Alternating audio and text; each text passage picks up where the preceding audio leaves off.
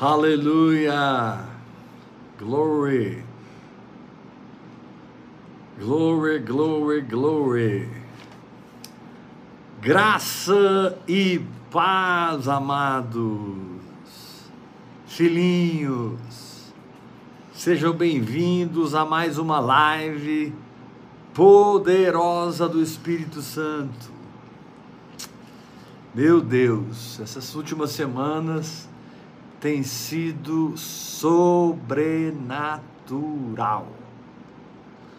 O Senhor está nos ensinando a fé de uma maneira tão profunda, tão impactante e tão simples. O tema geral da semana é o Espírito tem acesso. Viva no sobrenatural. O Espírito tem acesso. Viva no sobrenatural. O pessoal está chegando aí no YouTube, pessoal aqui do Facebook, todos são bem-vindos, bem-vindas, filhinhos e filhinhas a mais uma live Vida no Espírito em seu lar. Para mim é um prazer servir vocês com a palavra de Deus e ver o Espírito Santo arrancar você de uma vida almática, religiosa, para uma vida pujante, viva, eficaz, que é a vida segundo o Espírito quando a gente aceita a palavra de Deus pela fé e anda na altura dela, os milagres começam a jorrar, você entra no sobrenatural, você viu o reino de Deus, você entrou no reino de Deus e agora você não se relaciona mais com o sistema, você não se relaciona mais com a religiosidade. Acabou esse tempo na sua vida. Você se relaciona com a palavra que Deus disse dentro do seu coração. Uhul! Você se relaciona com Deus através da sua fé no íntimo. Esse é o único relacionamento com Deus que existe. Essa é a única possibilidade de você conhecer o Senhor. É quando você ouve Ele por dentro, crê e age de acordo tem uma atitude equivalente. E a oração em línguas, hora após hora, é esse elemento estimulador, fomentador, criador dessa fé que te leva a uma comunhão verdadeira com o Senhor, que te dá a consciência da presença, a consciência das dimensões, a consciência das coisas espirituais. Nós aprendemos domingo que o nosso espírito humano recriado ele tem muitas faculdades, tem muitas habilidades em Deus. E o Senhor nos chama para sair de uma vida natural e entrarmos no sobrenatural. Isso começa a ser muito prático na sua vida, muito real quando você ora em línguas. Pastor Dave Robertson, ele dizia: a oração em línguas é tão sobrenatural como a ressurreição de um morto. Uau! É tão sobrenatural quanto quando eu abro a minha boca e deixo fluir as palavras, remasso cará jetro bogoguei da saco torubonai, rechorubonai, o Espírito Santo está intercedendo através de mim, por mim mesmo, porque eu estou sendo edificado, eu estou sendo construído dentro do meu espírito. E nós aprendemos domingo que uma das tangências da operação do nosso espírito pelo Espírito Santo é se projetar e existir além desse corpo, além dessa alma. Existir na cabeça de uma pessoa, existir diante de uma montanha, de uma tempestade, de um problema.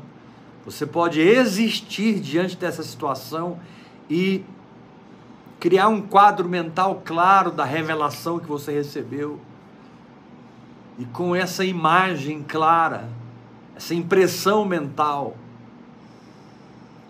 essa sua capacidade de imaginar o que Deus diz, abre um grande espaço na sua alma para que o seu próprio espírito, com o Espírito Santo, encha sua alma, transborde na sua alma.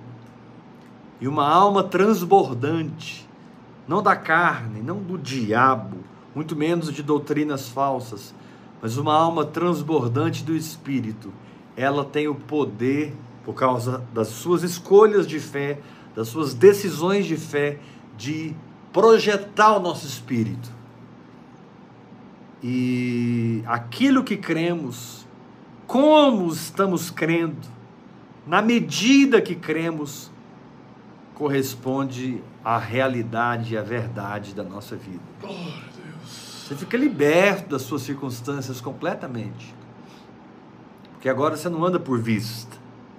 Você não anda por sentimentos. Você não se baseia nas sensações para interpretar nada, interpretar os fatos, interpretar as pessoas. Tudo em você passa pelo crivo da palavra revelada. Tudo em você passa pelo crivo do seu próprio espírito, testificando ou não.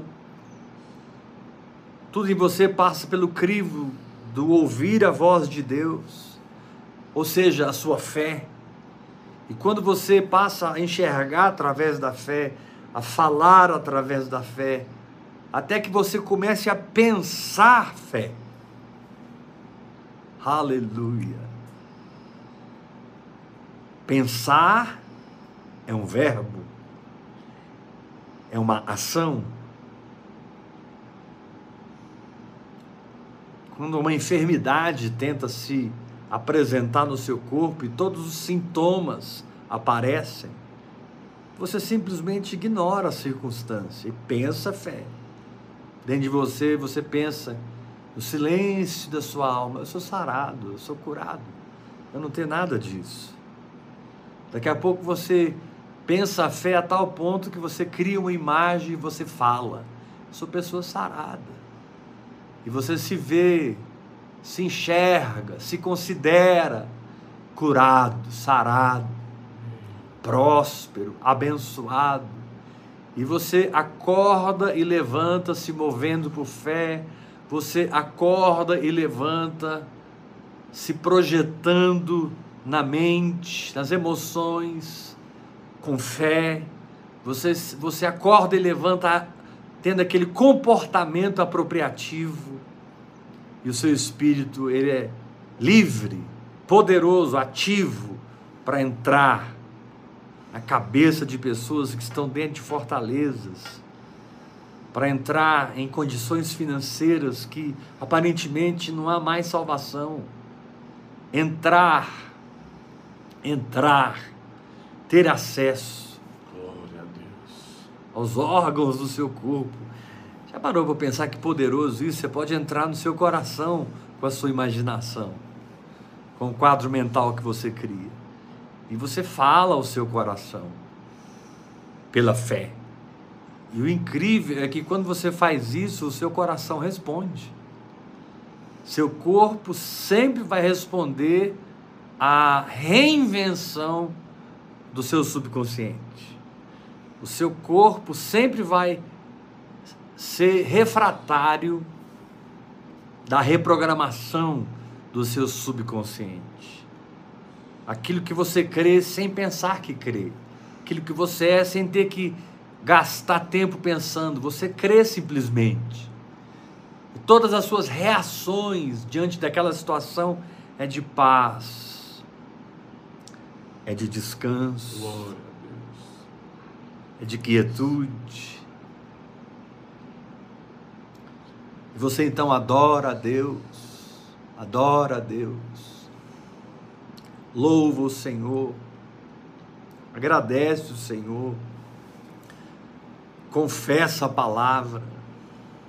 E de repente você até assusta, porque você percebe que a sua fé funcionou. Às vezes a gente fica até meio chocado. Puxa, a palavra funcionou. Amém. Mas a palavra, ela foi criada por Deus para funcionar. Glória a Deus. Quem não funciona muitas vezes somos nós. A palavra é viva e eficaz. Ela é mais cortante do que qualquer espada de dois gumes. E a palavra penetra até dividir alma e espírito, juntas e medulas. Uau! A palavra ela tem esse poder de separar as coisas para que você tenha uma escolha. Quando, quando, quando a alma está tá bagunçada, o espírito está bloqueado pela incredulidade, a carne se enche do espírito de religiosidade, sabe? É muito difícil você enxergar claramente a realidade de Deus, a verdade de Deus. Muito difícil você aceitar que o que ele diz é. O que ele diz é. é.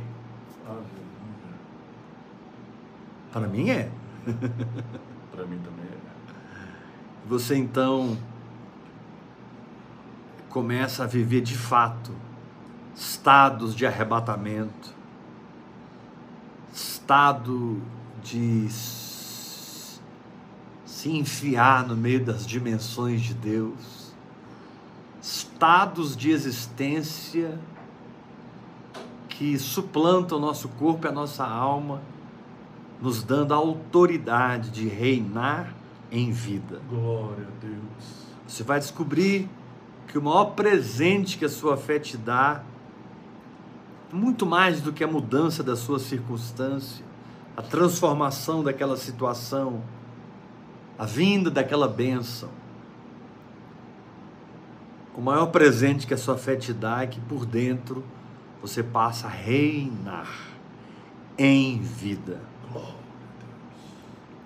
E quando você reina por dentro, reina em vida, todo mundo natural que é passageiro, se dobra ao eterno, que jamais passa. Todo mundo dos homens, mundo carnal, todas as dimensões da carne morrem, porque você está reinando em vida, pela vida, na vida.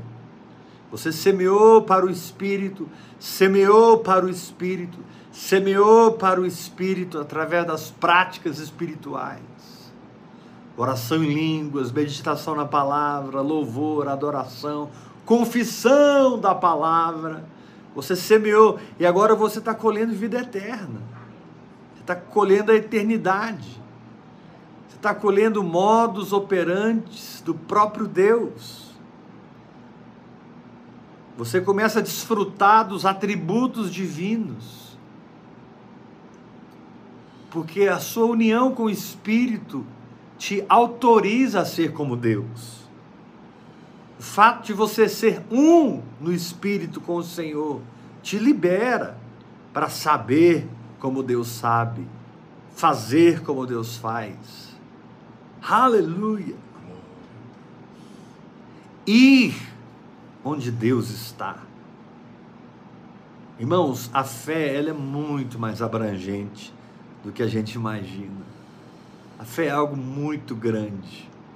Nós vamos ficar aqui 40 anos explorando esse assunto, porque é o que nós faremos nesses próximos 40 anos.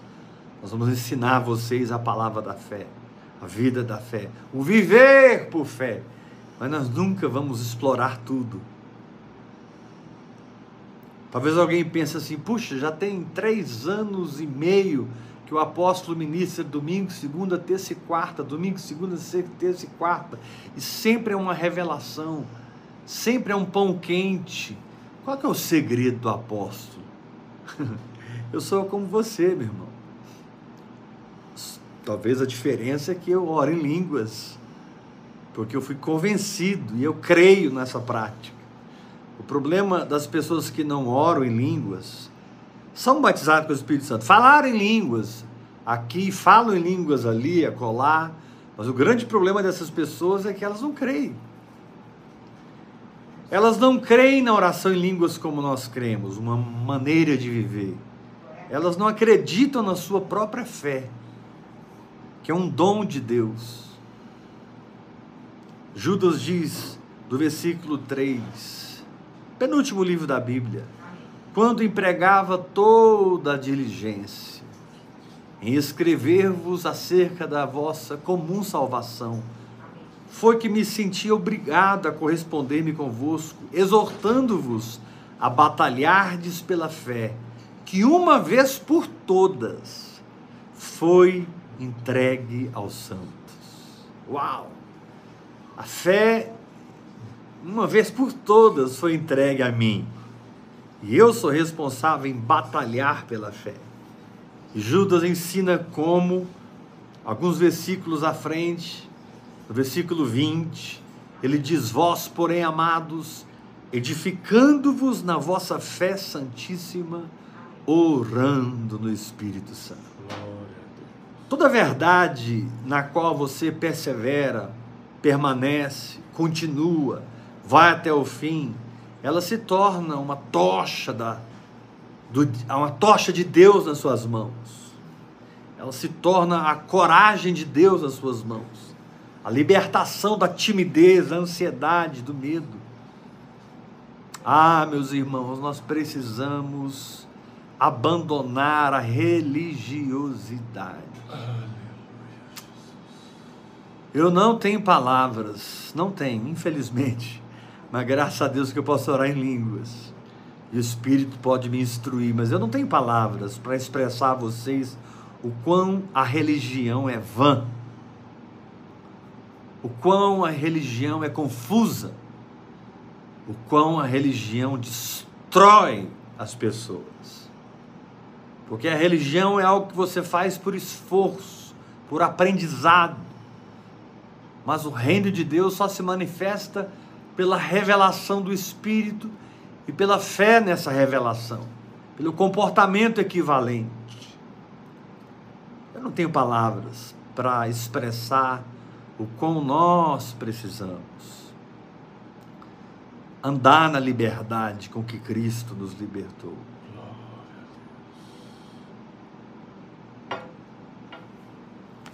E se é alguém que andou e viveu nessa liberdade com que Cristo nos libertou, foi o apóstolo Paulo. O apóstolo Paulo literalmente ele viveu isso. Ele diz assim em Filipenses capítulo 3, versículo 2: Acautelai-vos dos cães. Seja, seja liberto de quem só lambe a sua ferida, mas não te ministra cura real. Acautelai-vos dos maus obreiros, gente que é preguiçosa para ativar o espírito tardia para descer do barco e andar sobre as águas. Acautelai-vos da falsa circuncisão, todo tipo de realidade que mente para você e você acredita na mentira e ao invés de se sentir livre, você se sente culpado, endividado consigo mesmo, você se sente condenado. Isso é isso é uma brecha para o diabo, isso é terrível quando você não consegue andar acima da culpa e da acusação. Você não para de se condenar. Acautelai-vos da falsa circuncisão. Aí Paulo diz assim no capítulo 3 de Filipenses, versículo 3: Porque nós que somos a circuncisão, nós que adoramos a Deus no Espírito, e nos gloriamos em Cristo Jesus e não confiamos na carne. Aí ele começa a quebrar tudo aqui no versículo 4.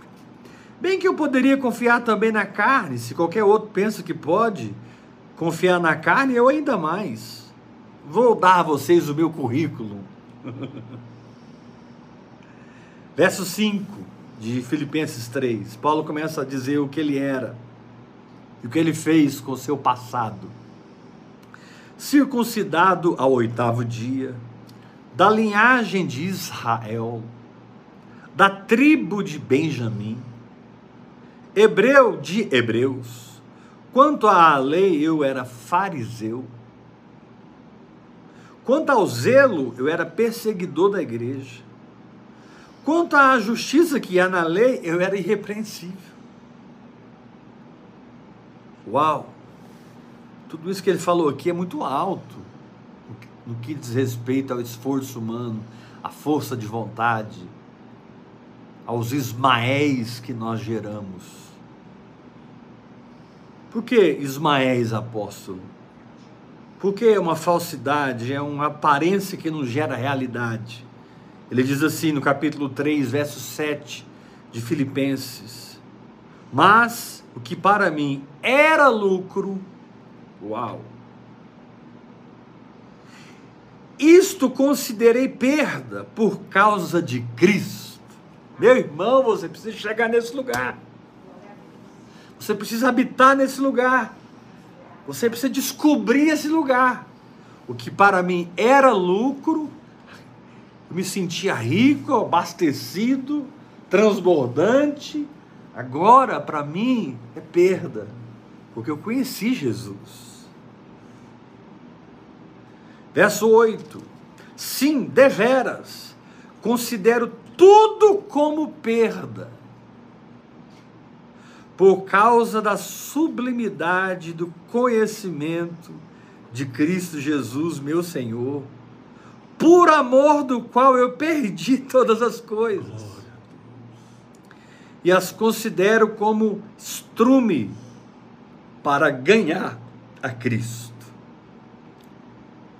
Primeiro ele relata tudo que ele tinha, tudo que ele era, aí ele diz que perdeu tudo isso e considera tudo isso como estrume, como refúgio, como esterco.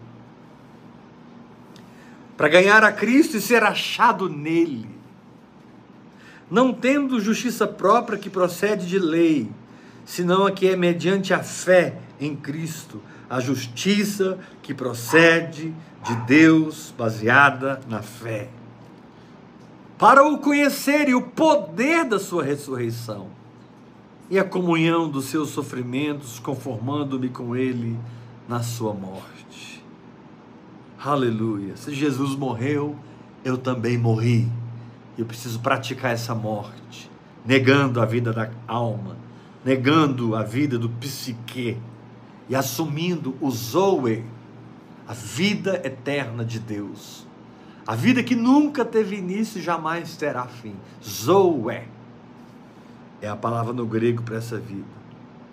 E ele diz assim no verso 11: para de algum modo alcançar a ressurreição dentre os mortos. Uau! Tem muita profundidade aqui. Mas é interessante que quando você ouve os estudiosos da palavra de Deus. Graças a Deus por homens e mulheres que estudaram a história, estudaram a palavra de Deus e nos dão informações que são verdadeiras pérolas para nós. E os estudiosos chegaram a uma conclusão. Eles chegaram à conclusão que Paulo teve ministério de 33 anos. Teve uma vida em Cristo de 33 anos, antes que ele fosse decapitado em Roma. E é interessante que, se você estudar mais profundamente a vida de Paulo, você vai descobrir que esses 33 anos são literalmente partidos em três partes. E isso é muito forte para eu começar a te mostrar o que eu quero te mostrar e ir para onde eu quero ir na palavra, porque essa noite, meu irmão, você vai se ver fora desse problema. Você vai ter uma impressão mental muito forte de que essa situação não existe na sua vida mais. simplesmente porque você crê em Jesus Cristo. Não é possível você crer em Jesus Cristo e ficar enfermo, vivendo na pobreza, na miséria, sendo um pedinte e não um ofertante. Meu Deus, sendo um preguiçoso, né? Sendo alguém que é lambido pelos cães, servido por maus obreiros, influenciados pela falsa circuncisão. Esses estudiosos, eles repartiram a vida de Paulo em três fases. Onze anos, Paulo ficou escondido depois que ele converteu. Ele nasce de novo, vai em Jerusalém, prega, acende um fogo, eles descem Paulo pela janela num cesto, e ali Paulo parte para um tempo a sós com Deus. Eu não sei se ele foi viver num deserto, não sei se foi na casa dele, isso não é muito claro, mas é muito claro que esses 11 anos Paulo entrou no anonimato. É, o grande apóstolo Paulo. 11 anos mergulhado, 11 anos recebendo o evangelho direto de Jesus Cristo. Ele diz lá em Gálatas: o evangelho que eu prego eu não recebi de homem algum. Foi me dado por revelação de Jesus Cristo. E ele é tão ousado que ele diz assim no capítulo 1 de Gálatas: Ei, se alguém vir até vós, mesmo um anjo do céu, não é um demônio, não, um anjo do céu, e vos pregar um outro evangelho, amaldiçoa esse negócio, porque o evangelho que eu prego é o evangelho verdadeiro. Foi Jesus que me ensinou.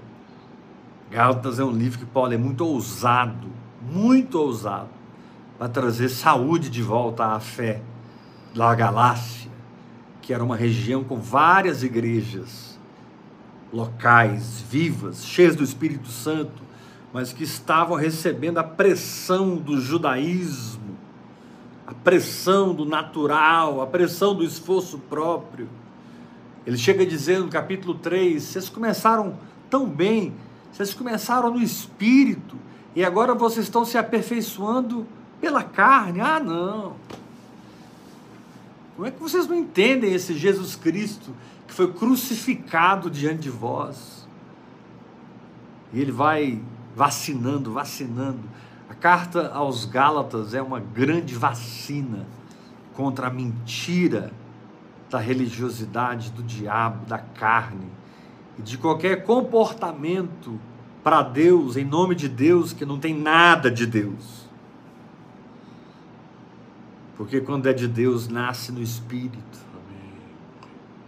flui de dentro, te dá convicção, fé e paz te deixa livre para escolher ou não escolher. A liberdade que nós temos no Espírito ela é tão grande que quando Deus fala dentro de nós, ele é como se ele viesse, falasse e sumisse de cena. Claro que ele está ali presente para honrar nossa fé, mas ele quer que nós tenhamos poder de decisão e escolha em viver segundo o que Deus diz. E Paulo passa então 11 anos sozinho com Deus. Um tempo depois, Deus falou com ele, ele subiu para Jerusalém. Ele disse: Subi por causa de uma revelação e expus para os apóstolos o evangelho que eu prego. E aí ele foi humilde, para que eu não eu não, não, não ocorra de eu estar correndo e agindo em vão. Segundo Timóteo, Paulo diz: completei a carreira, combati o bom combate, guardei a fé. Aleluia. E quando ele visitou os apóstolos em Jerusalém, não estavam todos lá, mas alguns estavam, eles ouviram o evangelho que Paulo pregava, eles beberam do espírito de Paulo e a Bíblia diz que eles estenderam para Paulo a destra da comunhão. E enviaram Paulo mais uma vez no apostolado para os gentios. Que coisa tremenda, meu Deus. Os próximos 11 anos, Paulo fez três viagens missionárias, três viagens apostólicas, onde ele estabeleceu muitas igrejas em muitos lugares, aonde ele fundou a escola de Tirano, lá em Éfeso, treinou um povo ali do poder de Deus, nos sinais, nas maravilhas, do sobrenatural. Foi um tempo maravilhoso em que ele ia de canto a canto pregando a palavra. Às vezes ele era apedrejado, às vezes açoitado, às vezes preso, mas enquanto ele não completou a carreira, não terminou seu ministério, ele continuava livre e se libertando, livre e se libertando. Até que chegou o dia que ele percebeu: eu completei a carreira, eu combati o bom combate, eu guardei a fé. Já agora a coroa da justiça está me aguardando. Podem cortar minha cabeça, fazer o que vocês querem com esse corpo. Eu já terminei a minha missão na terra. Uhul! Paulo é literalmente o Davi da nova aliança. Se você estudar a vida de Davi e a vida de Paulo, você vai encontrar muita, muita, muita coincidência. Parece que um é um antitipo do outro, é a sombra do outro. É como se Davi e Paulo dessem as mãos na eternidade e caminhassem juntos. Estou me referindo às atitudes de Davi, à fé de Davi, à maneira de Davi viver, à qualidade do coração de Davi tudo isso referente a Paulo, eles se parecem demais. Mas Paulo teve outros 11 anos em que ele esteve preso várias vezes. Se você pega todas as vezes que Paulo foi preso, se você soma tudo isso, ele ficou 11 anos preso. Agora, eu não creio que Deus enviou essas condições de prisão a Paulo. Foi o homem mau que fez isso. Foi as pessoas cegas, incrédulas que fizeram isso. Foram pessoas más que fizeram isso. Mas olha, eu não posso te reconhecer, eu não posso deixar de reconhecer que todas as coisas cooperam para o bem daqueles que amam a Deus, daqueles que são chamados segundo o seu propósito. Porque dos 33 anos que Paulo viveu, 22 anos foi escondido com Deus. Porque quando ele estava preso, ele não podia viajar, ele, ele podia escrever cartas. Na verdade, nas prisões, ele produziu sete cartas e fora das prisões, ele produziu cinco cartas. Cinco livros foram fora da prisão e sete livros foram escritos da prisão. Uau! Segundo Timóteo, Filipenses, vários livros que Paulo escreveu foi da prisão. Agora você imagina aquele homem que disse lá em 1 Coríntios capítulo 14, versículo 18, eu acho. Ele diz assim: Eu dou graças ao meu Deus, falando com os coríntios, que era o povo do reteté, o povo do fogo puro, o povo do, da glória de Deus, aquele povo era fogaréu. Paulo diz no início de 1 Coríntios: Olha, vocês são enriquecidos em tudo, em toda palavra, em todo conhecimento não falta em vós nenhum dom, todos os dons estão em operação aí. Agora, deixa eu ajudar vocês a ajustar esse avivamento, a amadurecerem nesse avivamento, não perderem esse avivamento. E nesse processo da primeira carta de Paulo aos Coríntios, ele diz assim: Eu dou graças ao meu Deus, porque eu falo em línguas mais do que todos vós. Paulo estava no capítulo 12, 13 e 14 ensinando sobre os dons, ensinando sobre o amor de Deus, ensinando sobre chamados e propósitos, ensinando sobre como operar nas quatro dimensões da oração em línguas. Na verdade, basicamente, duas operações. Ele, ele fala ali em 1 Coríntios 12, 13 e 14: línguas para edificação, línguas com interpretação. Mas a gente tem também línguas para intercessão e temos também, ah, em Coríntios fala, línguas como sinal para os incrédulos. Por que, é que lá no grupo o pessoal fala em línguas, fala em línguas e eu não mando o pessoal parar? Ah, porque tem que ter interpretação, senão não é de Deus. Paulo falou que não havendo intérprete e bababá, bababá. Querido, quando existe indoutos e incrédulos no nosso meio, realmente a gente não tem que ficar, é camarada, baixar, porque ele vai achar que a gente enlouqueceu, ele não vai entender nada. Agora, onde só há pessoas cheias do Espírito Santo, não há ali indoutos nem incrédulos, a gente pode orar em línguas à vontade. Então Paulo vai colocando ordem, ensinando como, dispensando a sua maturidade para a igreja dos Coríntios, e no versículo ele fala assim: Dou graças ao meu Deus, porque falo em línguas mais do que todos vós. E ele devia falar muito em línguas mesmo, porque em Efésios 6,18, ele diz orando no final da explicação sobre a armadura de Deus. Ele começa no versículo capítulo 6 de Efésios, versículo 10, ele começa a falar da armadura de Deus. Ele termina no versículo 18, dizendo: orando em todo tempo no Espírito, e para isso, vigiando com toda perseverança. Então, eu não estou errado em afirmar que nas suas viagens apostólicas, sentado no lombo de um camelo,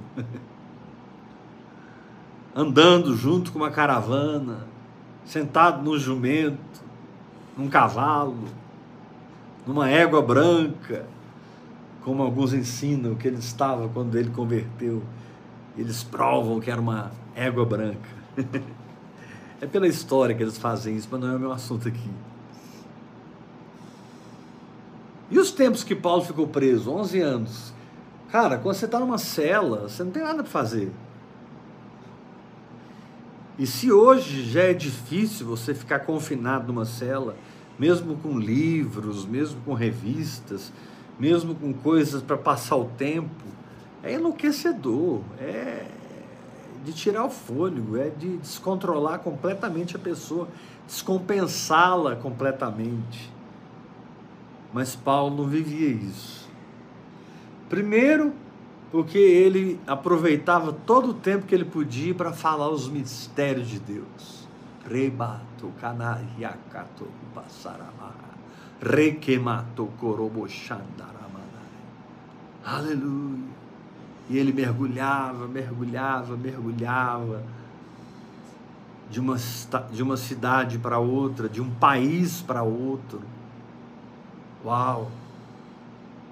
Paulo pregou na Ásia, Paulo pregou na Europa, Paulo pregou no Oriente Médio. Meu Deus, Paulo tinha talvez centenas de obreiros e apóstolos, profetas, pastores que viviam debaixo do seu manto apostólico. E muitos eram sustentados financeiramente por Paulo. É muito grandioso, irmãos, o que a oração em línguas fez na vida de Paulo. É muito grandioso. E é um exemplo, é uma inspiração para nós. Porque tem que ter um jeito de entrar nesse sobrenatural. Deus não ia dizer o que ele disse sobre esses sinais acompanharem os que creem, sem ao mesmo tempo nos dar o como. Amém. Ele não nos diria para batalhar pela fé e viver por fé sem nos ensinar como atingir esse lugar, como entrar nesse lugar. E quando você é humilde para entender o Novo Testamento, desde Atos capítulo 2, quando o Espírito Santo desce como línguas de fogo, eles todos começam a falar em outras línguas, as nações que estavam ali correram para o cenáculo e cada um entendia na sua própria língua o que eles estavam falando. Ele estava falando em língua. Oh, PT, caramba, choramana. Mas o, o, o cara da Espanha entendia em espanhol, o cara de Roma entendia no romano, O cara, sabe, cada um entendia. E esse foi o sinal. Eles ficaram pasmos. Cara, ele está falando, eles estão falando isso, isso e isso, eu estou entendendo tudo. Aí o outro de outra região, de outro país, de outra cidade. Não, peraí. Eu que estou entendendo tudo. Uau! E você, eu também estou entendendo tudo. Cada um entendia na sua própria língua. E eles ficaram tão impactados que naquele dia Pedro se levanta e prega e quase 3 mil pessoas foram batizadas nas águas. Meu Deus! E Paulo pegou essa tocha, a tocha da vida no Espírito. Paulo foi o apóstolo do Espírito Santo, do poder de Deus, do sobrenatural. Interessante, né? Doze apóstolos andaram com Jesus três anos e meio, mas um apóstolo nasceu fora do tempo. Paulo disse isso: eu nasci fora do tempo nasceu bem depois. E todos os apóstolos passaram a respeitar Paulo. Na, na, na, carta de Pedro, Pedro diz assim: Olha, o irmão Paulo, que fala coisas difíceis de entender. Paulo era tão profundo nas suas revelações que até Pedro disse: Olha, tá lá, na primeira ou na segunda carta, não me lembro agora. Pedro disse: Olha, Paulo fala uns negócios muito difíceis de compreender. Eu leio as epístolas dele, eu não tenho como negar, é a palavra de Deus na boca daquele homem. É profecia puro, é um transbordar de vida. Mas eu confesso que eu não entendo tudo que Paulo ensina. Uau! Devia ser maravilhoso depois de dois, três meses orando, construindo uma casa espiritual, edificando o seu espírito, um novo entendimento vinha e ele escrevia Gálatas. De repente, uma chuva de revelação vinha e ele escrevia aos Romanos. Daqui a pouco, ele orando em línguas, hora após hora, em cima de um camelo, caía sobre ele o livro de Efésios inteiro. Ele adorava. Querido, quando você lê o livro de Efésios, do capítulo 1 ao capítulo 6, é uma profecia. O livro de Efésios é o Apocalipse de Paulo como Apocalipse foi para João. Se você lê Efésios, você percebe que o, o peso profético, peso apostólico, peso doutrinário, peso de ensino, peso de glória que tem ali. Meu Deus, o livro de Efésios é para mudar qualquer vida que queira mudar.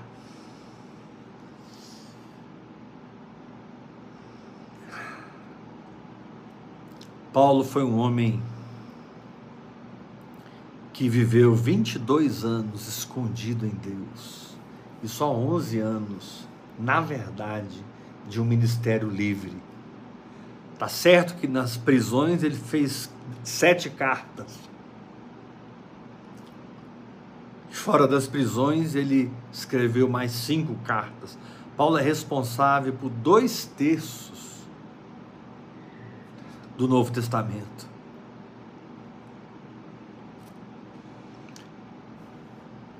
O Espírito tem acesso, meu irmão. Entre no sobrenatural. Tenha valores espirituais de pessoas mergulhadas. Deixa o Senhor tratar com o seu coração através da oração em línguas. E quando a guerra com a carne se levantar dentro de você, quando as dúvidas vierem da sua própria alma, persevera no hora após hora se atraca no hora após hora, atravesse esse vale. Deus está mandando dizer para muitos aqui essa noite: atravesse esse vale, não recue, não desista, não pare de mentalizar a palavra, sonhar com a palavra, falar a palavra, viver a palavra, se plante na palavra de Deus, faz a palavra o seu endereço, faz da palavra a sua morada, faz da palavra a sua própria vida. Caramacheire bianda trobonai. E Paulo recebia de Deus, escrevia epístolas. E recebia mais de Deus, escrevia epístolas. Ele escreveu uma epístola à igreja de Laodiceia. Isso está no Novo Testamento. Essa epístola nunca foi divulgada. Mas ele diz: olha, essa epístola seja lida aos laudicenses e a dos laudicenses seja lida por vocês. Paulo transbordou vida. Até que 33 anos depois, ele não tinha mais nada para ofertar para o Senhor, ofertou a cabeça dele, ofertou a vida dele. Ele amava tanto o seu Senhor, ele era tão apaixonado por Jesus, que ele entregou tudo para Jesus, deu tudo para Jesus. Paulo não era dizimista, Paulo era tudista. Quero te chamar para deixar de ser dizimista e passar a ser tudista. Infelizmente, os irmãos que aprendem isso, muitos, ao invés de de verdade se tornarem tudistas, eles não sabem como se comportar. Aí viram nadistas. ah, quando eu estava no sistema eu era fiel no meu dízimo. E agora, irmão? Agora eu sou um nadista. Eu dou o que resta. Deus não é a prioridade. As pessoas não são a prioridade. Eu amo as coisas, o sistema. Um piso novo na igreja, uma bateria nova, os microfones. Ah, eu tenho prazer em ofertar nas coisas, enquanto Deus se preocupa com pessoas. Mas eu não sei se nesses 11 anos que ele ficou escondido em Deus a primeira vez, eu não sei se foi nos 11 anos em que ele esteve preso em cadeias e tribulações. E nem sei se aconteceu durante as suas viagens apostólicas, três viagens. Mas olha o que diz aqui em 2 Coríntios capítulo 12 sobre esse homem. E você vai crer mesmo que o Espírito tem acesso entre no sobrenatural.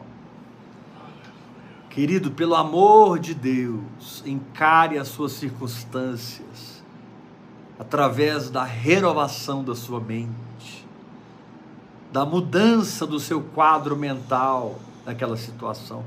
Deixa o seu subconsciente ser reprogramado para que as suas reações mais íntimas, as suas reações mais poderosas brotem do seu espírito, brotem da sua fé.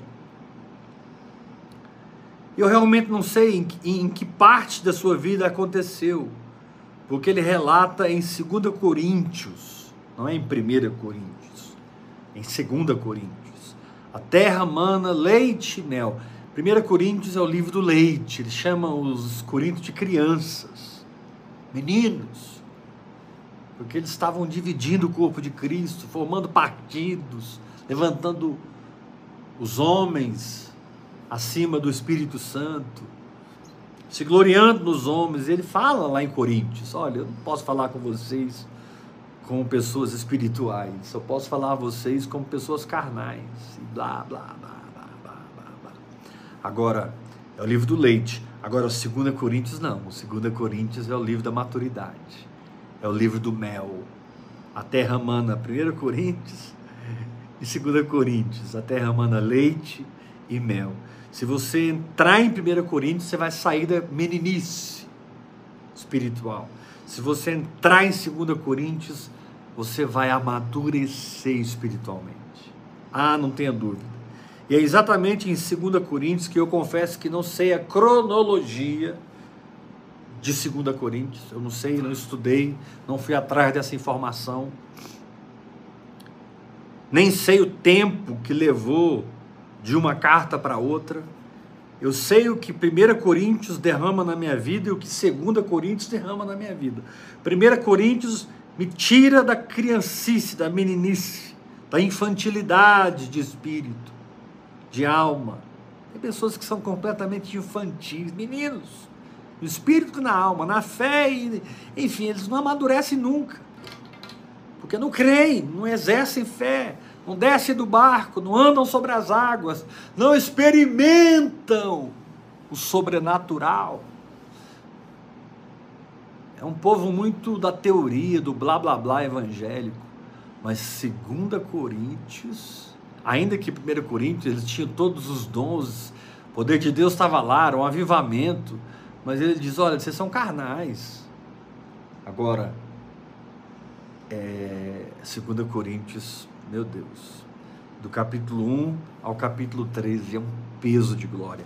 E ele fala algo aqui que vai reforçar nosso entendimento. O Espírito tem acesso. Entre no sobrenatural. Tenha valores no seu coração, mudados da carne para o espírito, da alma para o espírito, da religião para uma vida de fé. Tenha valores no seu coração de quem é mergulhado, não de quem vive na superfície. Mude os seus valores, pague o preço. Deixe o Espírito Santo mudar você por dentro, reprogramar você e você nunca perderá uma batalha. Porque a reprogramação te torna o criador de uma nova história. A reprogramação interior do espírito, da alma e do corpo. Você pode reprogramar tudo. Seu corpo hoje, você tem 30 anos, ele pode ter uma idade de 60 anos. Isso pode ser revertido, isso é provado pela ciência. A idade do seu corpo não é a idade que você tem, é a vida que você leva. Mas você pode tomar uma série de atitudes que, com o tempo, você vai ter 30 anos, o seu corpo vai corresponder à sua idade. E às vezes ele ultrapassa. Eu hoje sou muito mais saudável, espiritualmente, emocionalmente e fisicamente do que eu tinha quando eu tinha 27 anos, quando eu comecei a orar em línguas. Sou muito mais saudável hoje. Hoje eu amo ir para academia e malhar, eu pego pesado. Eu gosto. É um tempo gostoso de ficar ali, né? Talvez você seja ir pescar, o outro seja, sei lá, assistir uma série na televisão. Deus vai guiar você, o Espírito Santo é soberano. Mas aqui no capítulo 12 de 2 Coríntios, olha o que esse homem fala. E responde para mim se o Espírito tem ou não tem acesso. Responde para mim se a fé na palavra de Deus funciona ou não funciona. Porque a verdadeira fé te leva à verdadeira experiência com o poder de Deus. A verdadeira fé em ação te leva a vislumbrar, a tocar, a experimentar as dimensões do Espírito. São tantas dimensões. Não é só o fruto e os dons. A gente está aqui desde domingo falando de dimensões do Espírito. E enquanto eu estou ministrando a palavra, domingo, segunda, terça e amanhã vai ser mais poderoso ainda quando eu estou aqui declarando a palavra, ministrando a palavra, você está na sua casa, no seu quarto, no seu carro, não sei onde você está, você está absorvendo para a sua vida. De repente, nem tudo que eu falo você está entendendo ou bebendo, mas aqui e ali o Senhor está abrindo o seu entendimento. E enquanto eu estou pregando aqui, você está anotando outras coisas porque em cima do que eu estou derramando, o Espírito Santo derrama na sua vida, e você tem que pegar um papel, um caderno ou seu notebook e digitar a revelação que você está recebendo dentro da minha revelação. Isso acontece muito com quem é mergulhado na oração em línguas. Ele começa a ouvir um pregador e de repente o Espírito arrebata ele para o outro entendimento dentro daquele entendimento. Shekantoribanai. Aleluia. Olha o que diz aqui no capítulo 12 de 2 Coríntios. Versículo 1. Só para que vocês entendam o contexto do que Paulo fala aqui. Aqui no capítulo 11, capítulo 12 e em outros lugares, Paulo está combatendo falsos apóstolos. Pessoas que se autodenominavam apóstolos mas não tinham o selo do apostolado, não tinham a unção e as ferramentas do apóstolo. E esses falsos apóstolos, falsos apóstolos, eles foram um problema para a igreja primitiva, como hoje é um problema para a igreja. A maioria dos homens que se dizem apóstolos hoje não tem nada de apóstolo. É porque agora a moda é ser apóstolo. Antigamente era ser pastor. Agora eles subiram, é, agora é apóstolo. Até que eles vão parar, hein? Meu Deus. Quem é pastor tem os frutos que identifica a sua identidade. Quem é evangelista tem os frutos de um evangelista. Quem é profeta tem os dons que equipam o profeta. Quem é mestre tem as ferramentas que equipam o mestre e assim por diante. Os profetas e apóstolos não são diferentes. Paulo fala em Romanos capítulo 15, se eu não estou enganado, sobre a, a, as suas credenciais apostólicas. É, Paulo falou lá em Romanos sobre as suas credenciais. E ele fala que era, eram sinais e prodígios, era poder. Um apóstolo que não anda em poder nunca foi um apóstolo no espírito ou fora do espírito, ele viu Jesus. Ele entendeu Cristo. Ele é completamente cristocêntrico. Aleluia. O próprio Paulo disse: Não lancei outro fundamento que eu lancei, que é Jesus Cristo. Não lancem outro fundamento. Meu querido, custe o que custar, se fundamente em Cristo Jesus.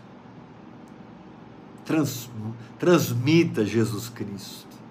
Manifeste Jesus Cristo. Mas olha o que Paulo diz aqui, para que nós possamos aprofundar no entendimento de que o Espírito tem acesso e precisamos entrar no sobrenatural. Ele diz aqui em 2 Coríntios 12, tentando vacinar a igreja contra os falsos apóstolos. Ele diz assim no capítulo 12, versículo 1: Se é necessário que me glorie, ainda que não convém, passarei às visões e revelações do Senhor. Uau!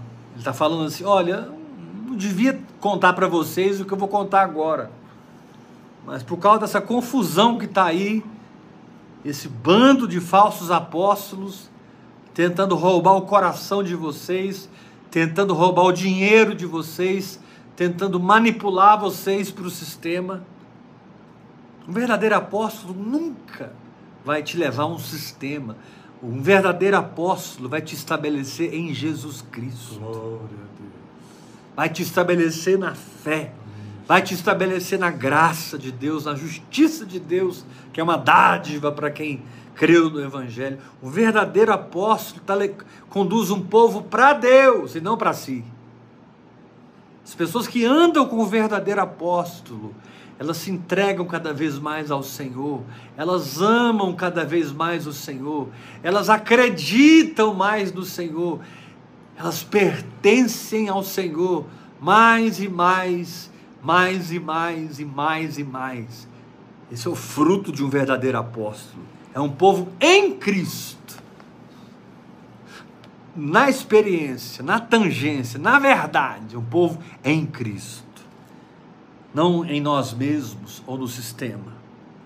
Ele diz assim, em 2 Coríntios 12, verso 1: Se é necessário que me glorie, ainda que não convém, eu vou passar a vocês as visões e as revelações do Senhor. Aí ele fala assim: Conheço um homem em Cristo que há 14 anos foi arrebatado até o terceiro céu. Se no corpo ou fora do corpo, eu não sei. Deus o sabe.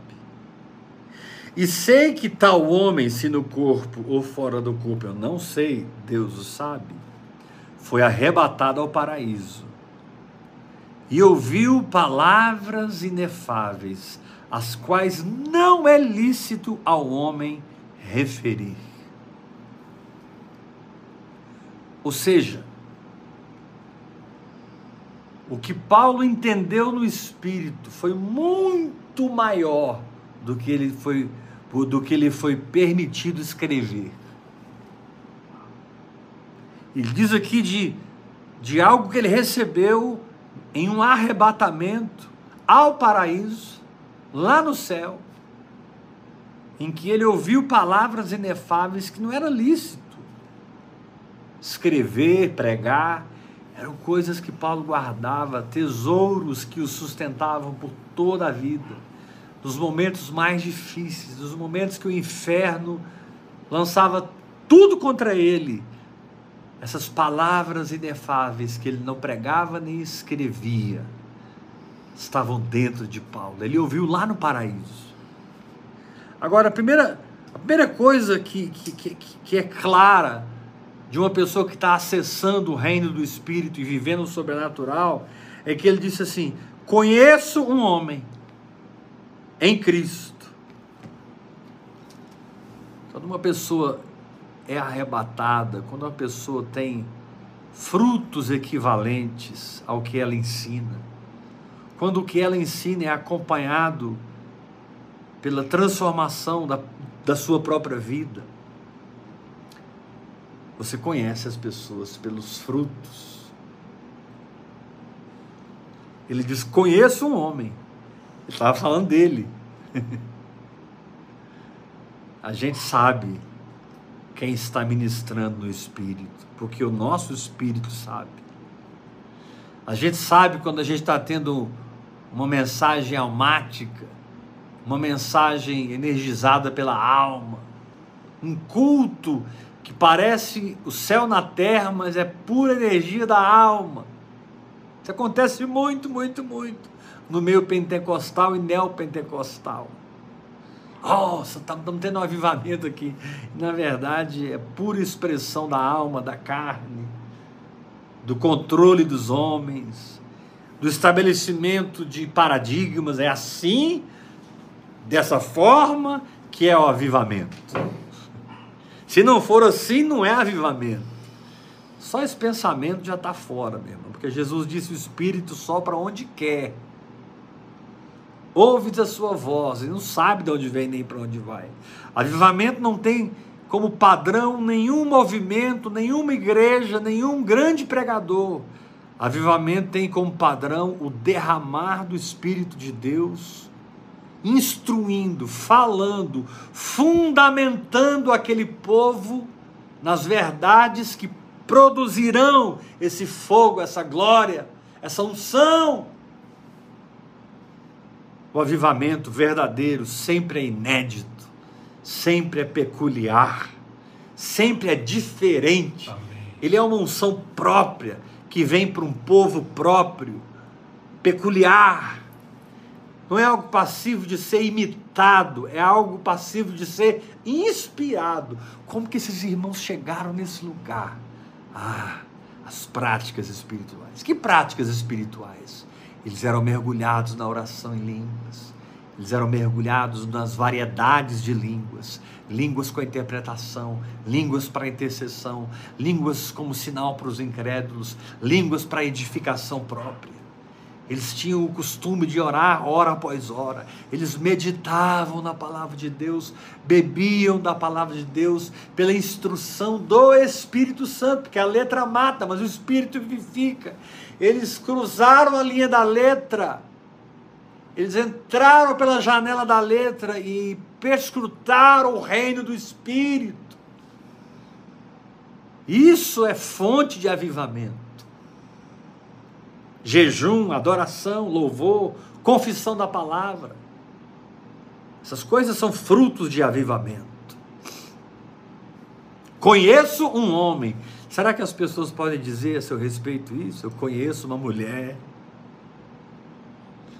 Nossa, eu tenho um filho na fé, uma filha na fé. Meu Deus, uau! Eu tenho conhecido alguns desses lá no grupo Vivendo em Fé. Meu Deus. Duas horas da manhã eles estão lá, agarrados na oração em língua. Três horas da manhã entra outro povo. Quatro horas da manhã tem outro grupo. Meu Deus, eu confesso que eu nunca vi isso. Estou experimentando hoje um avivamento pessoal em todas as áreas da minha vida. Estou vendo um avivamento acontecer na vida de um povo. Meu Deus. São verdadeiros milionários do reino. São verdadeiros homens de fé que vivem no Espírito Santo, que andam no poder de Deus, que são simples em aceitar, enxergar, discernir e viver o Evangelho de Deus. Amém. Conheço um homem. Segundo lugar, ele diz assim: há 14 anos. Oh, glória. Segundo lugar, quem anda no sobrenatural, ele tem porção dobrada, porque 14 é 7 dividido por 2. Do, duas vezes o 7. Amém. O número 14 é extremamente profético aqui para você entender quem acessa o Espírito. Aleluia, eu creio. Quem acessa o Espírito e anda no sobrenatural tem o número 14 como herança. 7 é o número da perfeição. 14 é a perfeição em porção dobrada. é a unção em porção dobrada. É o manto de Eliseu. Elias foi sobrenatural.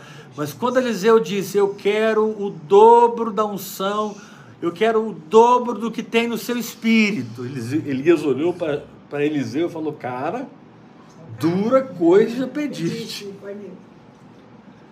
Todo mundo ali na região sabia que Elias ia ser arrebatado, porque eles, eles ficavam tentando tirar a ideia de Eliseu. Você não sabe que seu Senhor vai ser arrebatado hoje? Sai daí, deixa ele sozinho. E Eliseu, calem a boca. Segunda vez, calem a boca. Terceira vez, calem a boca. Quarta vez, calem a boca. Eliseu não soltou da barra de Elias.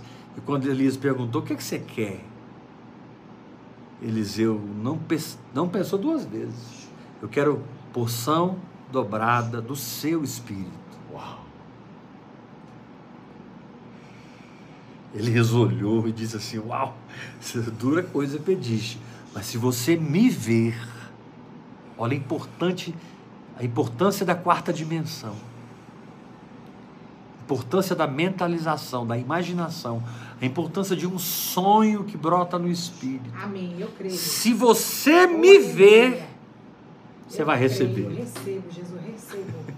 Eliseu ficou com o olho pregado, Elias, assim até que um redemoinho tomou Elias, um redemoinho de fogo, arrancou Elias, e Elias, quando estava subindo para os céus, arrebatado, deixou cair a capa, deixou cair o manto, e Eliseu pegou o manto, abriu o Jordão e o pau começou a quebrar. Quando você estuda os milagres na vida de Elias e os milagres na vida de Eliseu, você vai descobrir que literalmente, literalmente, Eliseu fez o dobro. Ô oh, glória. Se eu não estou enganado, Elias operou oito milagres, Eliseu operou 16 milagres. É isso mesmo. 16. E aqui Paulo diz assim: Conheço um homem eu declaro que a partir de hoje você vai ser conhecido no reino do Espírito. Amém. Pela fé que você vive. Pelo fogo de Deus que opera em você. O céu e o inferno te conhecerão. O céu te aplaudirá. O inferno tremerá. Mas você vai atravessar os vales e as montanhas orando em línguas, ouvindo o Espírito e crendo na palavra de Deus, confiando no seu Deus. Aleluia. Fazendo proezas no seu Deus. Aleluia. Você precisa de porção dobrada. Conheço um homem, aleluia. A identidade tem que ser clara. Que há 14 anos, aleluia, é porção dobrada. Glória a Deus. O que aconteceu com ele há 14 anos? foi arrebatado ao terceiro céu. Isso aqui é muito lindo, irmãos, porque se Paulo foi arrebatado, se Filipe foi trasladado, se Elias foi arrebatado, se Enoque foi arrebatado, se Jesus, quando foi para o céu, levando cativo o cativeiro, concedendo dons aos homens, entrando na glória novamente, indo de encontro ao Pai, depois de 33 anos e meio. Como é que o céu ficou, hein? Sem Jesus por 33 anos e meio. A estrela da manhã.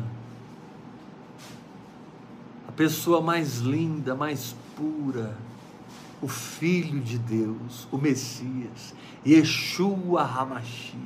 Como o céu ficou sem ele três anos e meio? A gente não sabe como o céu ficou, mas a gente sabe como a terra ficou. Ele mudou a nossa história, mudou a história desse planeta, recriou um outro mundo para nós, que já está pronto e podemos acessar pela fé, desfrutar pela fé.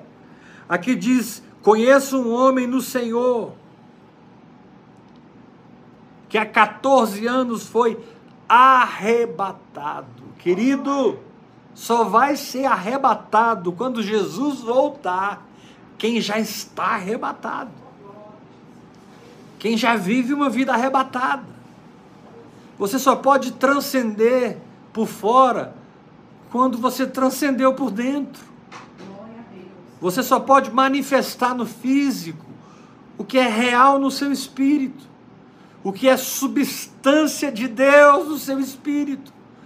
Uma das traduções de Hebreus capítulo 11, versículo 1 é: a fé é a substância oh, glória, do que esperamos. Eu estou esperando, mas eu já tenho certeza. Eu estou esperando, mas eu já sou dono, eu possuo. Fé é a posse antecipada dentro do seu espírito daquilo que a palavra de Deus propõe. São mais de 8 mil promessas, garantidas, garantidíssimas pela cruz. Eu quero te dar uma palavra. Eu não sei as guerras e os problemas que você tem enfrentado. Eu sei as guerras e problemas que eu tenho enfrentado. E eu sei como eu tenho enfrentado pelo treinamento e a misericórdia do Espírito Santo, pela escola do Espírito Santo que eu decidi frequentar de maneira disciplinada e mergulhada. Desde que eu tinha 27 anos, vou fazer 55 agora, mês que vem. Ô, Glória. Já vai pensando no meu presente, 3 de outubro. 3, é. 3 de outubro, já vai pensando no meu presente, tá chegando. Ah, meus irmãos, ou você aprende a ser arrebatado, ou você nunca será arrebatado. Só vai quem já foi.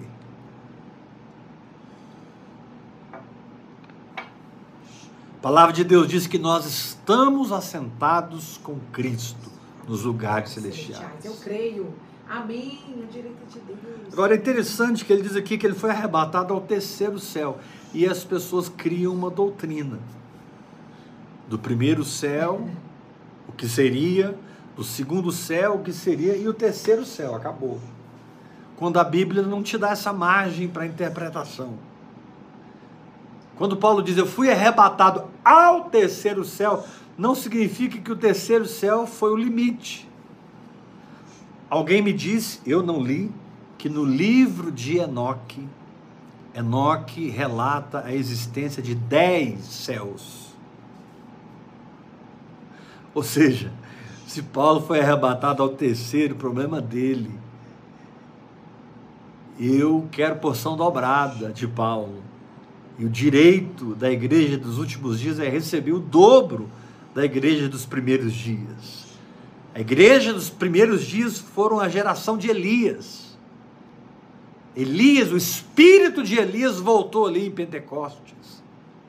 Mas a igreja dos últimos dias é da geração de Eliseu, é a geração da porção dobrada.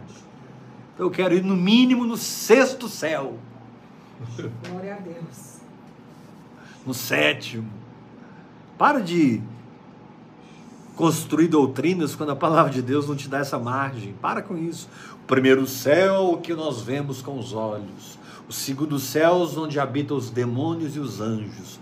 O terceiro céu é a habitação de Deus. Parece uma piada. Quando é que inventaram isso, meu Deus? Não existe um versículo, um texto da Bíblia que te dê base para essa interpretação. E se você não tem base para essa interpretação, por favor, não pregue isso, não ensine isso. Porque Paulo foi no terceiro, mas pode, ter, pode existir o quarto, o quinto, o sexto, o sétimo, oitavo, o nono, o décimo. Ô, glória. Eu posso e devo ir mais longe do que Paulo. Apóstolo eu vou repetir. Eu posso e devo transcender o apóstolo Paulo. Eu estou indo agora para 38 anos de ministério. Literalmente. Eu ainda tenho uns 40 anos pela frente. Ah, eu vou me divertir muito. Eu vou chorar muito. Eu vou celebrar muito. Eu vou crer demais. Não tem como. Eu sou um milionário do reino. Eu sou pessoa sarada. Eu creio no Senhor Jesus. Toda a minha casa está salva. Aleluia. Eu tenho uma imagem clara dos meus filhos salvos, cheios do Espírito Santo, prósperos. Aleluia. E é o que eu vejo que eu recebo e recebo porque creio. Eu possuo o que eu digo, porque eu digo que creio, e tudo é possível que crê, por isso tudo é possível para mim. Por isso eu posso transcender, eu posso acessar e viver no sobrenatural, nas minhas finanças, na minha saúde, no meu ministério, na minha família, na faculdade, em qualquer lugar que eu estiver, em outro país. O Senhor me chama, ande no meu espírito, Heber, ande no meu poder. Aleluia. Eu sou o Senhor que te sara. Eu sou a sua provisão. Eu sou a sua redenção, santificação. Eu sou a sua justiça e a sua sabedoria. Heber, você pode todas as coisas, porque eu te fortaleço, eu te ensino, eu te torno robusto por dentro. Em primeiro lugar, você precisa ser conhecido pela identidade que você tem no reino do Espírito. Aleluia. Paulo diz: conheça um homem. Segundo lugar, você precisa receber porção dobrada. Paulo diz que há 14 anos, duas vezes sete. Terceiro lugar, você precisa entender que o propósito do Espírito Santo em você é te dar transcendência em tudo. Eu estou passando por uma situação, mas eu estou arrebatado. Amém. Aquela situação não me influencia em nada. Jesus disse: No mundo vocês vão passar por aflições. Jesus não disse: No mundo vocês vão ficar nas aflições. Você vai permanecer no deserto. A vida cristã é um grande deserto. De vez em quando você encontra um oásis. Não, querido. Vida cristã não é no deserto, é na terra prometida. É no Espírito de Deus. Aleluia! Israel entrou literalmente numa terra geográfica e conquistou aquela terra. Nós entramos literalmente em Jesus Cristo e vivemos nele pelo Espírito Santo. Aleluia! Mas Paulo continua. Conheço um homem que há 14 anos foi arrebatado ao terceiro céu. Quem recebe a unção do arrebatamento? Eu recebo. Glória a Deus. Quem recebe a unção da transcendência? Aleluia, Jesus. O Senhor te diz: ei, tire os olhos desse problema. Olhe para mim. Amanhã nós vamos ministrar sobre Jacó. E como Jacó trabalhou tantos anos para Labão, sendo extorquido por Labão, sendo já casado com Raquel e Lia, tendo já 12 filhos, uma meninada. Na verdade, 11 filhos, né? Porque José foi embora e José teve dois filhos. Mas a história é grande. Amanhã nós vamos ensinar vocês como é que como é que Jacó saiu da opressão do seu tio, do seu tio Labão. E debaixo do nariz de Labão ficou milionário. Porque ele falou assim pro tio dele: Isso é assunto para amanhã, tá? Hoje eu quero falar outra coisa. Ele falou pro tio dele: Olha, olha as ovelhas aí, são brancas ou pretas? Vamos fazer o seguinte: eu não quero mais um real seu. As ovelhas que nascerem salpicadas e malhadas vão ser minhas. As ovelhas que nascerem branca ou pretas vão ser sua. O tio dele viu aquela proposta, olhou para o rebanho, só tinha preta e branca. O quê? Salpicadas e malhadas? É sua. O tio pensou assim: arrebentei mais ainda com esse meu genro.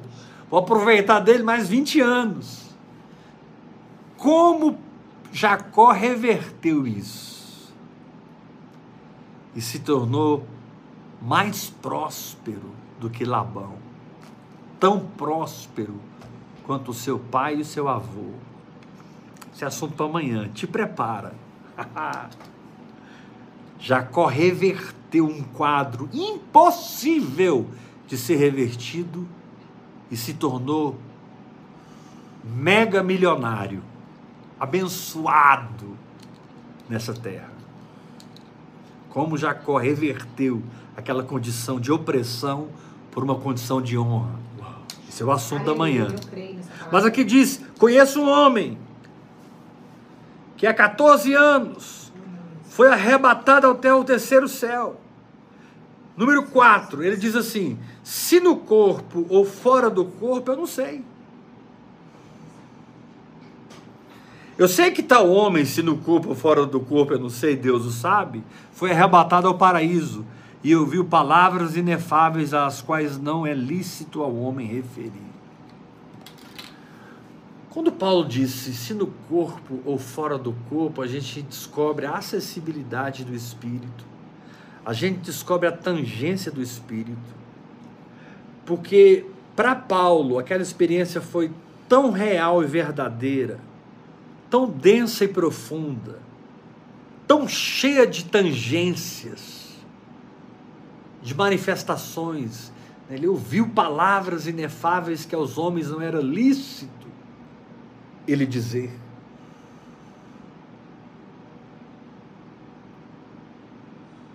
Por que ele disse se no corpo ou fora do corpo?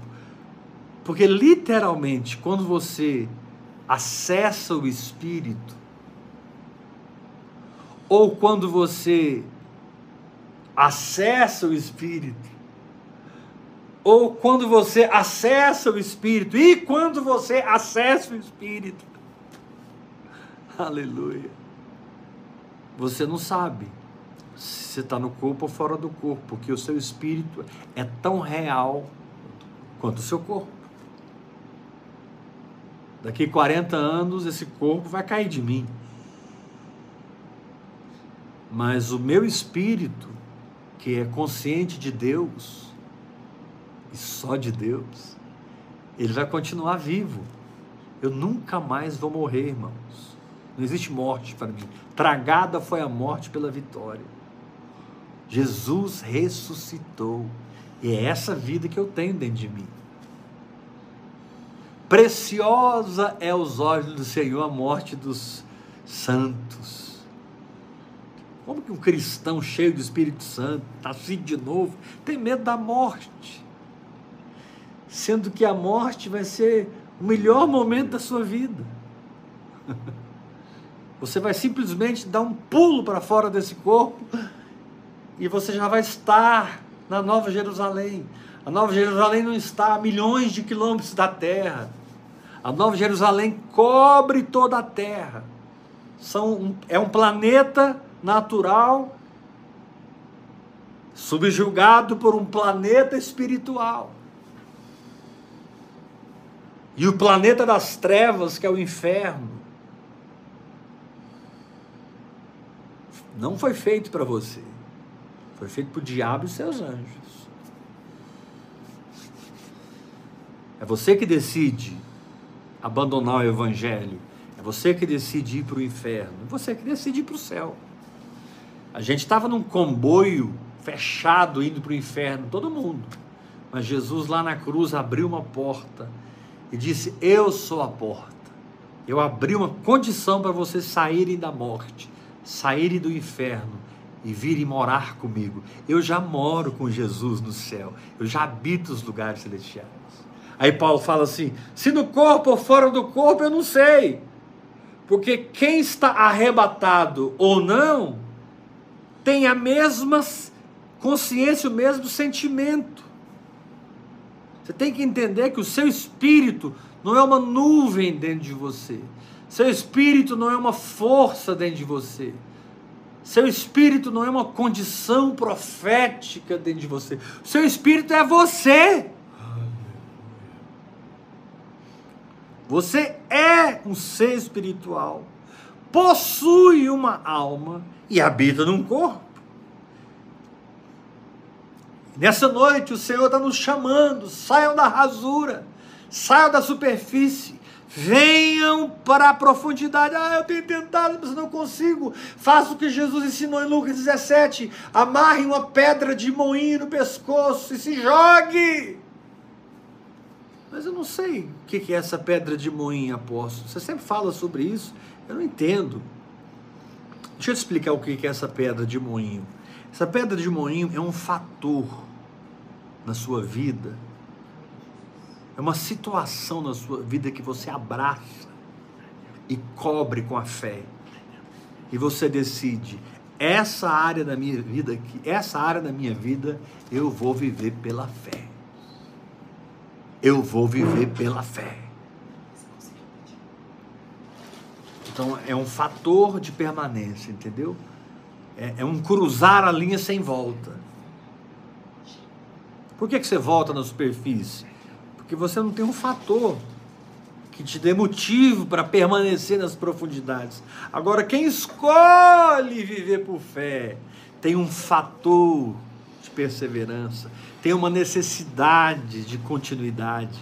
Não é uma questão de opção para ele, porque ele já decidiu viver por fé. Agora ele precisa dos recursos, ele precisa das ênfases, das dimensões da fé. Ele precisa de tudo que tem a ver com fé. Ele já decidiu, nessa área aqui eu não vou recuar. Aqui eu vou viver por fé. E o gostoso disso é que quando você conquista isso no espírito, você começa a se multiplicar, se multiplicar, se multiplicar. Daqui a pouco todas as áreas da sua vida acontecem pela fé: saúde, finanças, ministério, casamento, família, tudo. Passa a ser uma expressão da fé. Você começou crendo pela sua saúde. Estou dando um exemplo. E você acessou a saúde divina você experimentou o Senhor que te sara. Ele diz lá em Êxodo 15: Eu sou o Senhor que te sara. No Salmo 107 diz que entre aquelas milhões de pessoas ali no deserto não havia um enfermo.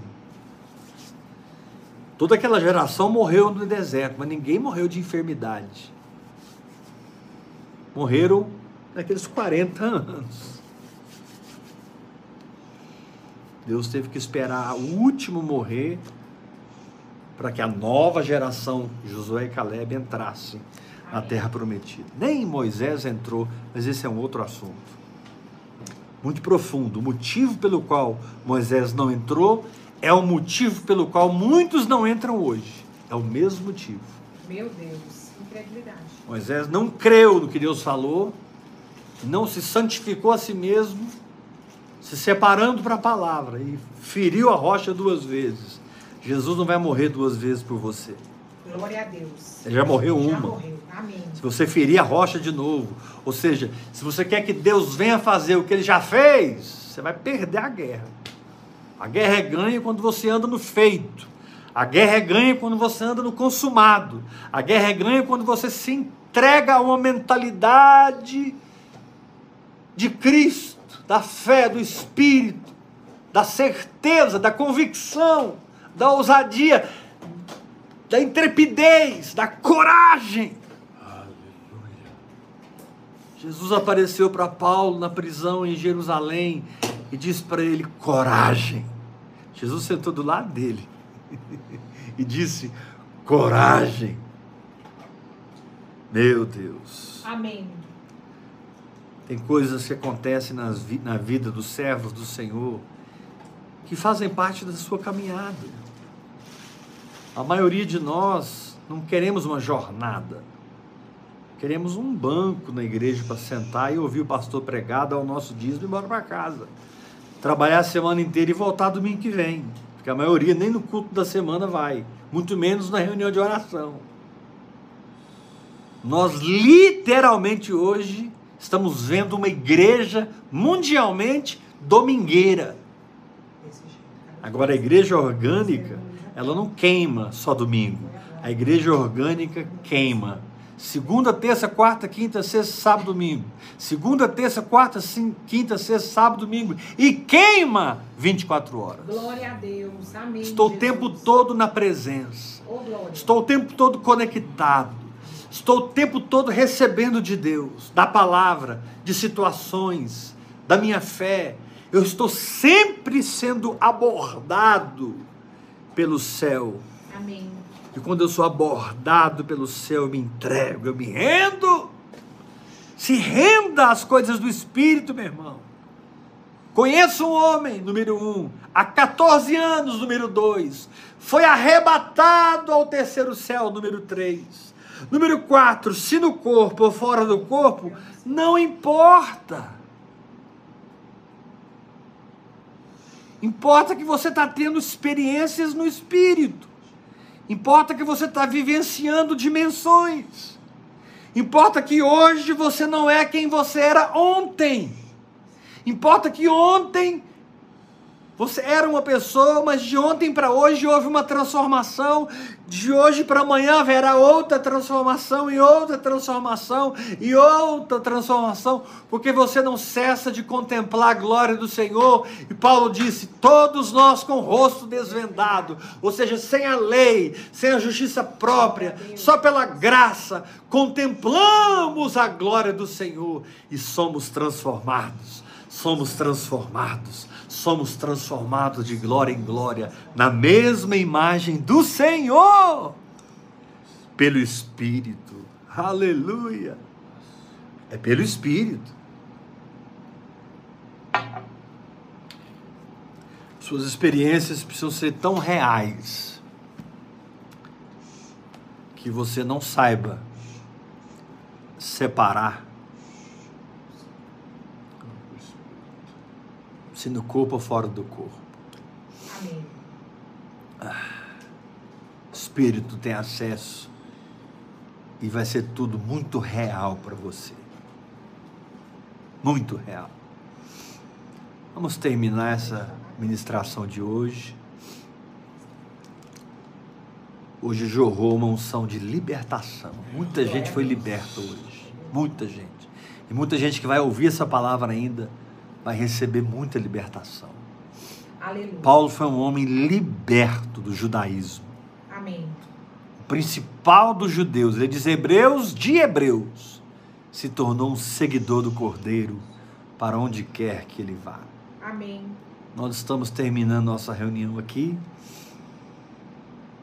Se você quiser se tornar meu filho na fé, minha filha na fé, me procure no privado pelo meu telefone 629 8223 1222. Manda um zap para mim dizendo: "Quero ser sua filha, quero ser seu filho".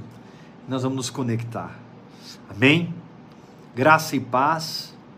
Até amanhã. Até amanhã, 8 horas da noite. Deus te abençoe, que você rumine essa palavra, que você possa digerir essa palavra, até que você ande arrebatado viva arrebatado, até que, até que a última trombeta toque e você seja 100% arrebatado. E esse corpo sairá da corruptibilidade para a incorruptibilidade. Aleluia. Graça e paz. Até amanhã, 8 da noite. Deus te abençoe.